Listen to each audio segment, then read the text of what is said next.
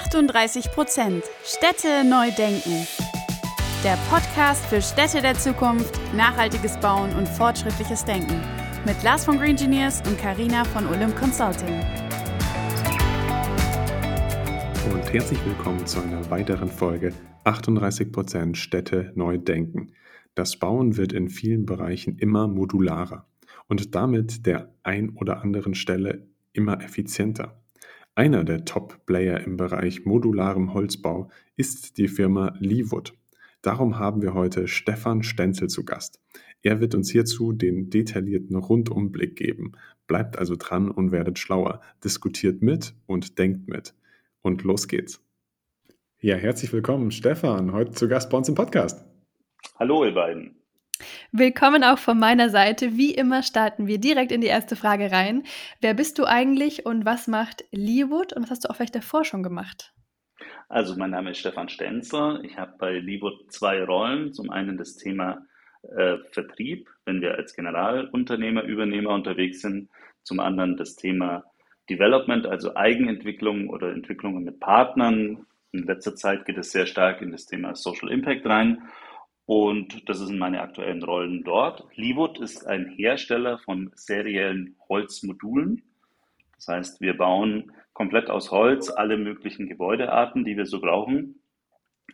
Und ähm, stellen dort Gebäude so ab 3000 Quadratmeter her. Und was habe ich zuvor gemacht? Ich habe grundsätzlich komme ich aus einer Baufirma, aus dem kaufmännischen Bereich, habe dort die ersten Jahre gearbeitet, war dann eine Zeit lang im Bereich der Banken, Risikomanagement, Kostenmanagement unterwegs und habe dort dann das serielle Bauen kennengelernt, mit dem ich schon sehr, sehr lang äh, mich irgendwie auseinandergesetzt habe und es faszinierend gefunden hat. Und in der Kombination mit dem Holz war es dann einfach so, dass ich gesagt habe, das ist ein zukunftsweisendes Produkt.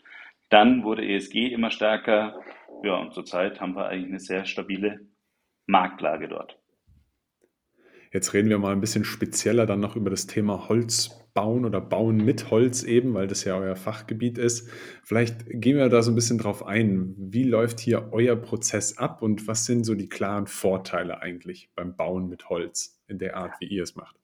Also wir, wir haben dann einen dreigeteilten Prozess. Das heißt, wir haben eine Prefabrication, eine Vorfertigung. Wir bauen dann auf der Baustelle die einzelnen Komponenten in einer Fertigungshalle in ein 3D-Modul, versetzen das dann und sind damit, und das ist einer der großen Vorteile, sehr, sehr schnell. Wir schaffen 100 Quadratmeter am Tag ähm, mit einem sehr hohen Vorfertigungsgrad und sind vor allem sehr, sehr schnell. Wir planen zuerst und bauen dann.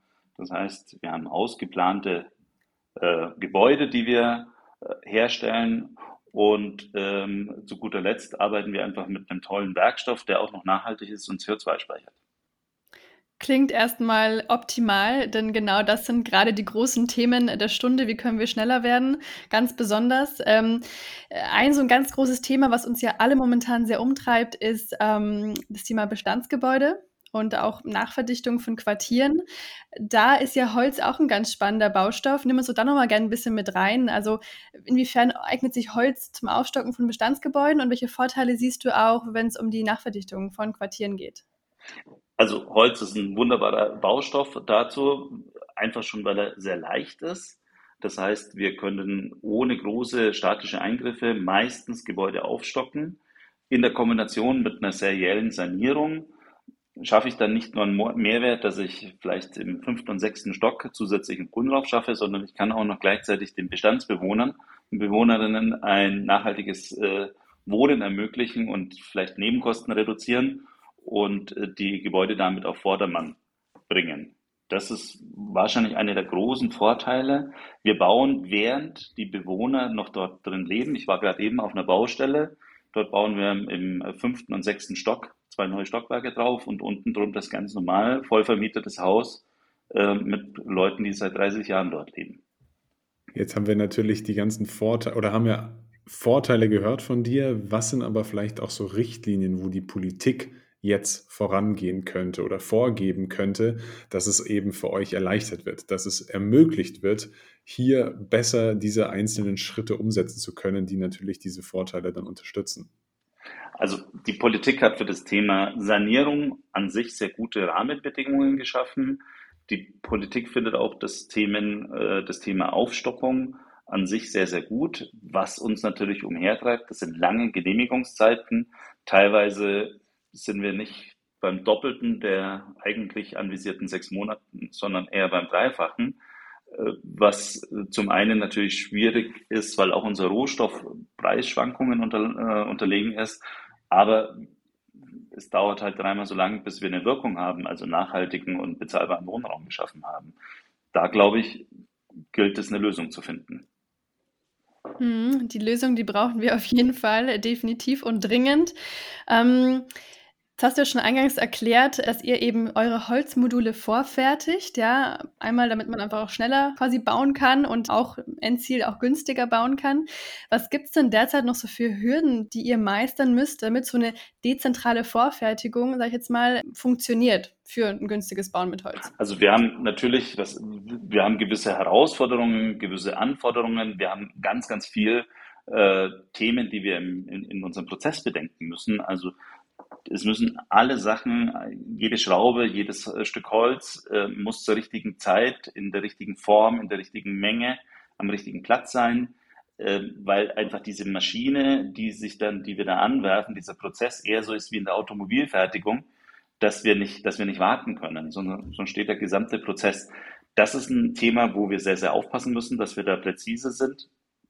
Ähm, und wir haben grundsätzlich zurzeit äh, wieder Glück, dass die Materialverfügbarkeiten gut sind. Das war eine Zeit lang sehr, sehr schwierig letztes Jahr im Sommer, aber das ist eigentlich ganz gut.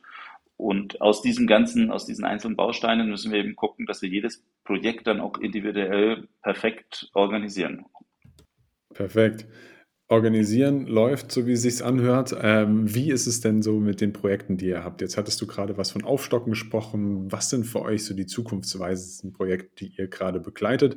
Ich selber durfte ja auch schon bei einem Projekt in Dingolfing eben dabei sein, jetzt wo es einmal darum ging, ja, wie schafft man es hier eigentlich quasi bezahlbaren Wohnraum für Schüler neben einer Berufsschule zu, zu schaffen und das aber irgendwie auch optisch ansprechend und in modularer Bauweise. Jetzt habe ich es nur so versucht, möglichst wenig anzuschneiden, möglichst wenig ins Detail zu gehen, damit du das gleich machen darfst. Aber geh gerne mal so ein bisschen rein, welche Projekte sind von euch eigentlich so zukunftsweisend und was sind auch so ein bisschen die Unterschiede der Projekte und wie geht ihr davor?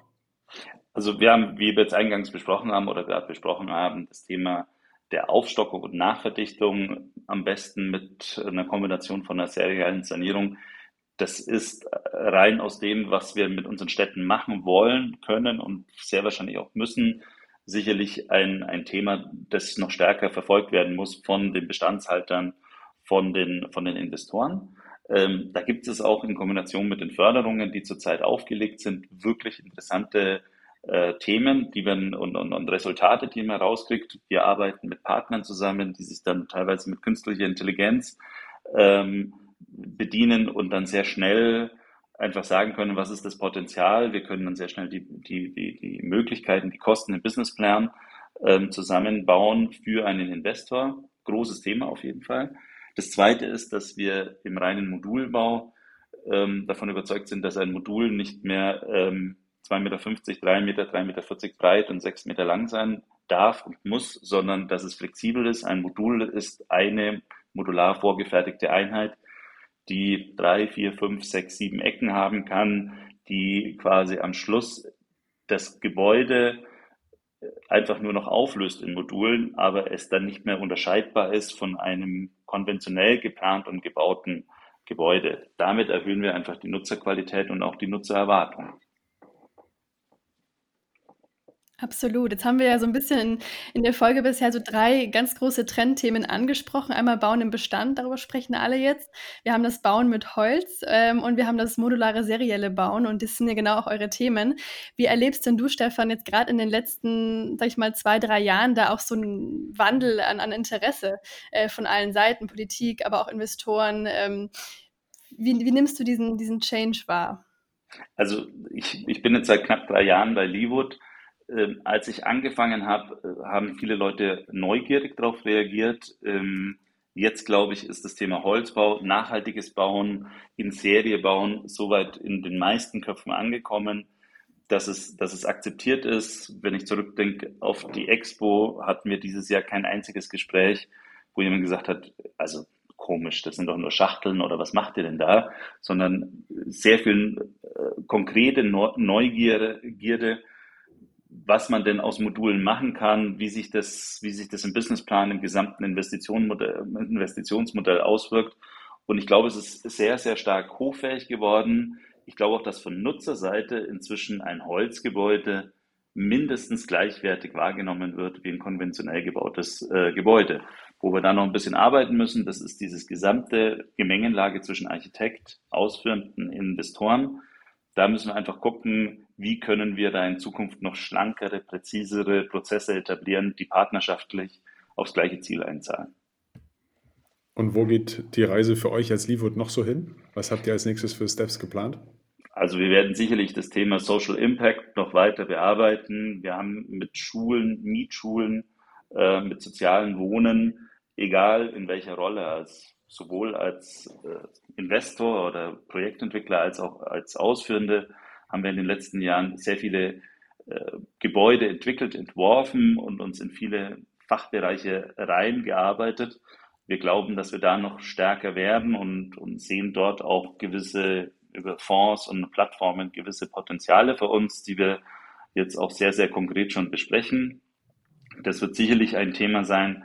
Äh, ich denke, dass es auch noch mehr ähm, Richtung Joint Venture geht, also dass man sich mit gewissen äh, gut aufgestellten Partnern zusammentut und dort dann gemeinsam äh, Produkte entwickelt, die, die nicht nur für ein, ein Projekt da sind, sondern wo man immer wiederkehrend ähm, gemeinsame Ziele verfolgt.